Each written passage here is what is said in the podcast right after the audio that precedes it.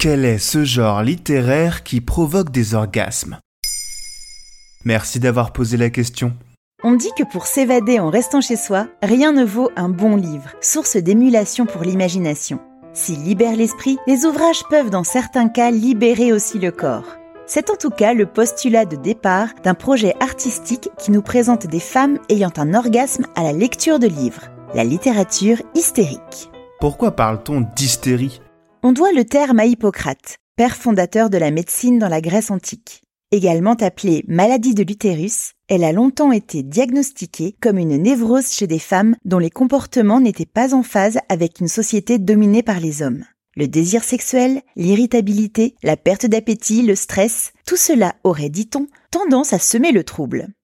Au XIXe siècle, pour y remédier, les médecins de l'époque pratiquent les massages de la vulve, d'abord manuels, puis à l'aide d'un objet vibratoire, futur vibromasseur, afin de calmer leurs patientes quand elles atteignent l'orgasme. Ces massages en cabinet deviennent à l'époque un véritable filon financier. De nombreuses femmes y ont recours de façon bien volontaire. Jusqu'en 1952, l'hystérie fait partie de la liste des pathologies féminines. On y voit une maladie proche de la folie. Les années 60 marquent la libération sexuelle, et avec elle, la recherche de l'orgasme, juste pour le plaisir. Mais comment un livre peut-il provoquer des orgasmes? En 2012, le photographe et vidéaste américain Clayton Kubitz propose une expérience intitulée Littérature hystérique, constituée de plusieurs clips que vous pouvez retrouver sur YouTube. Sur des images en noir et blanc, on voit des femmes assises à une table qui lisent à haute voix, cadrées au niveau du buste.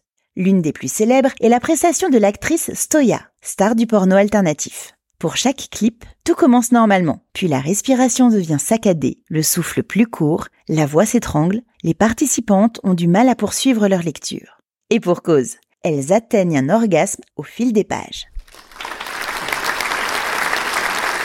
Si vous souhaitez obtenir les références des ouvrages pour reproduire cela chez vous, vous risquez d'être déçu. En effet, ce qui n'était pas précisé lors du lancement du projet, c'est que sous la table, les lectrices ont un vibromasseur entre les jambes. L'artiste voulait démontrer que la littérature pouvait donner du plaisir au sens propre comme au figuré. C'est plutôt réussi. Si on veut s'intéresser à la littérature érotique, quelles sont les références du genre?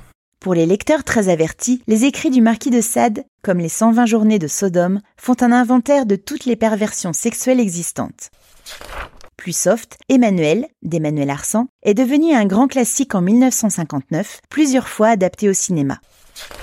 En 2001, La vie sexuelle de Catherine M., récit autobiographique de Catherine Millet, a été l'un des plus gros scandales littéraires de l'année 2001, mais aussi l'un des plus grands succès, traduit en 44 langues et vendu à 2 500 000 exemplaires dans le monde.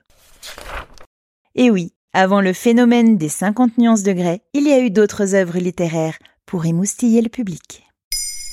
Maintenant, vous savez, un épisode écrit et réalisé par Béatrice Jumel. Ce podcast est disponible sur toutes les plateformes audio. Et si cet épisode vous a plu, n'hésitez pas à laisser des commentaires ou des étoiles sur vos applis de podcast préférés.